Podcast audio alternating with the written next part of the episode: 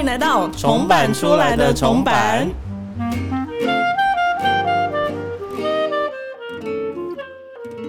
欢迎回来，重版出来的重版，我是马西。大家好，我是小桃。哎，你会怀念有暑假的岁月吗？当然啦，现在好好想念有暑假跟寒假的时候。真的，我大概每就是每周大概会有三天都会就是一直在我的 FB 动态说，好想泡水。我直接先讲出来。小胖好想去巴厘岛，小小胖就是我本人。他没有在开玩笑，他真的一周有三天都在说想泡水。真的很想去泡水，很想很想放暑假。我觉得寒假没有那个感觉，但是暑假就是过年。对，暑假就是。真的最近就是会很想要有暑假哎，那你小时候暑假都在干嘛？嗯，好像都是在家，或者去 想个屁呀，或者是去阿公家啊。我觉得有一个蛮指标性的的那个事件可以跟那个听众朋友分享，就有一年的暑假，好像是我记得是我小三还是小四吧，嗯，我爸爸就把我送去阿公家，然后就有一个那个阿北就教我教我跟我弟游泳这样，然后那一年的暑假，我跟我弟都。长高十几公分，我就长高到一百五十八公分。你阿北是游泳教练？对，他是游泳教练。然后我就那个暑假我就长到十几公分，就长到一百五十八公分，就是我现在的身高。我由衷的感谢，由衷的感谢我的阿北。哎，讲到游泳，然后长高十几公分这件事，我想要给听众朋友一个卫教知识，哎，就是你的小朋友如果很急剧的长高的话，他是真的会很痛，你们真的要体谅小朋友。对，因为我国小小六到国一的这个暑假，我就长高二十公分。你做什么？我没有做什么，我就是一般的活动。然后那个暑假骨头都超级痛，真的假的？对，所以现在听众朋友，就如果你们小朋友在那里哇哇叫，你要相信他，哎，真的很痛。哦，嗯，就这样。那那关于暑假，你印象最深刻的事情是什么？啊，哪个阶段呢？小一点的时候还是大一点的时候？最有趣的，最有趣的，暑假就都小时候就不能有十八禁的哦。小时候就跟你很像啊，我也都是去阿公阿妈家，然后就无所事事。嗯，好好，谢谢大家。接下来就十八禁没办法，对对对对对。啊，好吧，那我们进到节目的那个。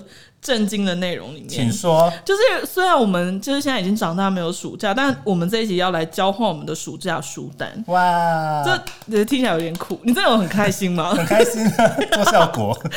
那你的暑假书单是什么？我觉得暑假这件事哈，要跟大家讲一下，暑假有什么？暑假就是时间很多。对，没错。所以在这里要推荐大家，我以前暑假读书的一个。怎么嗯怎么说啊？就是一个目标好了，嗯，因为暑假时间很长，所以你很适合做一些全制霸或者是叉叉叉大挑战之类的事情。对，因为我自己是一个很热衷于人体挑战的人，嗯，就比方我这个暑假一定要把谁的作品全部都看完这样子。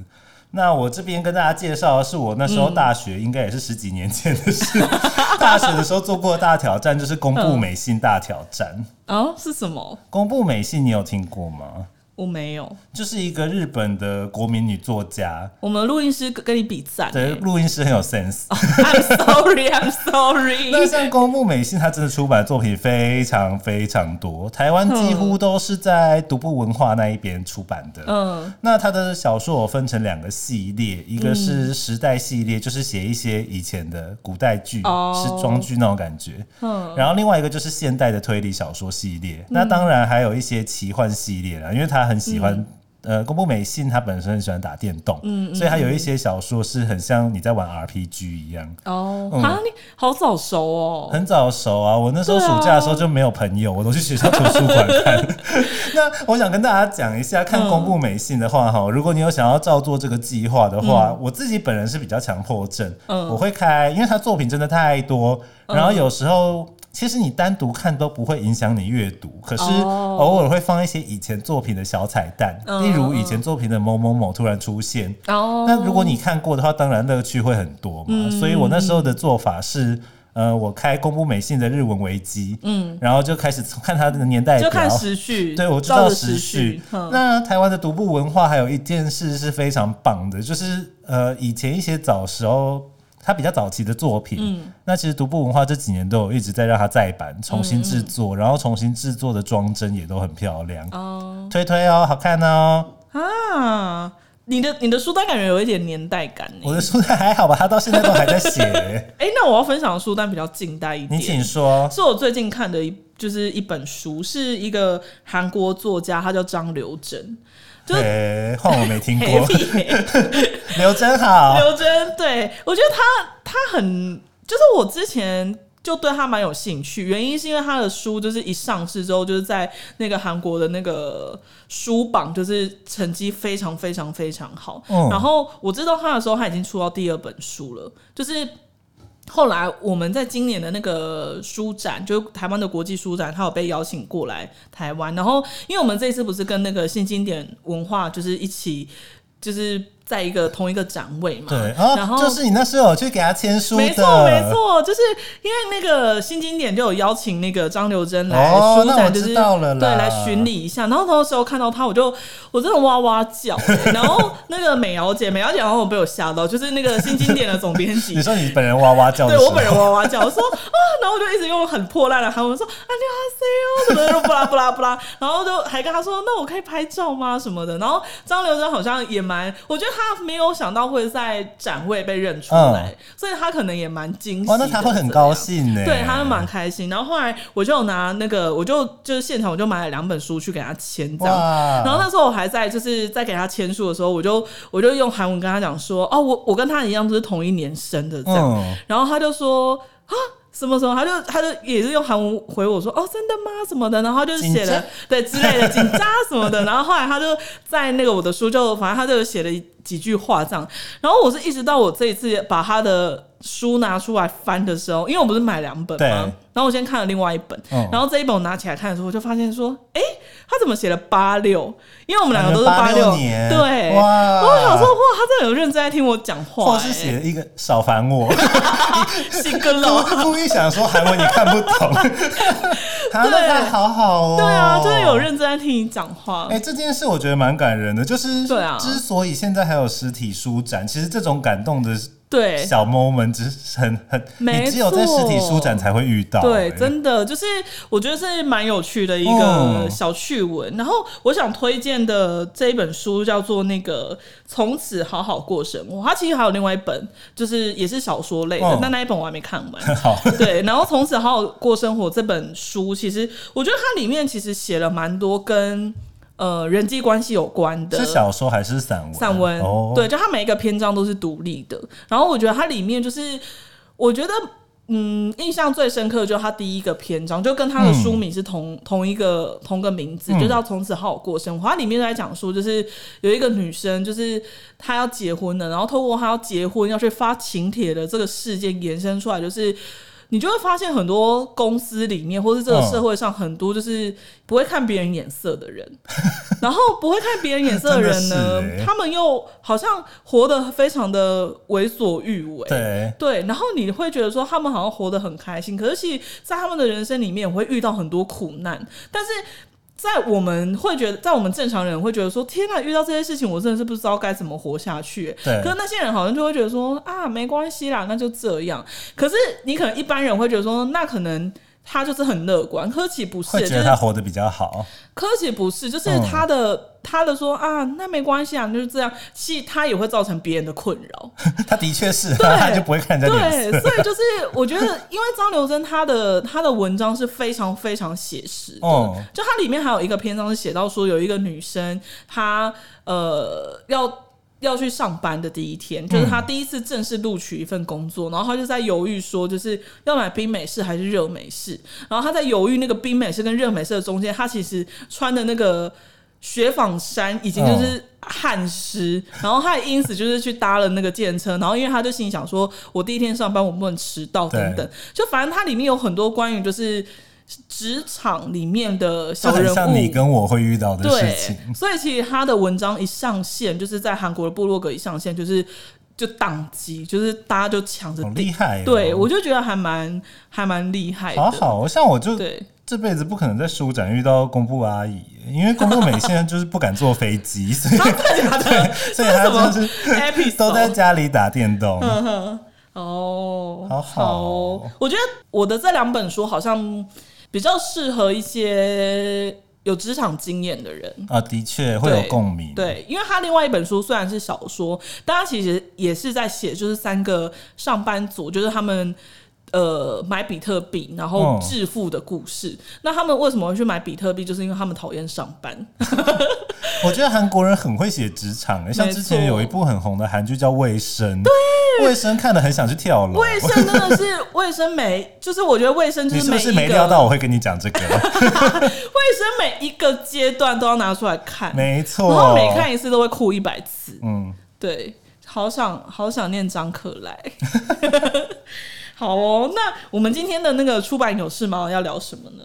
今天的出版有事吗？要聊偶像，我觉得今天出版就是今天的出版有事吗？我个人觉得是有点出大事。出大事对，因为现在在我身上，在我手上热腾腾的是昨天七月九号刚出版的，就是防弹少年团的官方十年记录。BTS Yes, BTS 这一本书是那个高宝出版的。哦，就我那时候看到那个这一个这一本书的书讯的时候，看到高宝出版也是让我蛮惊讶的，就觉得说哇，这本书因为高宝出版的书好像比较少是这种跟偶像类型有关的对对对书籍。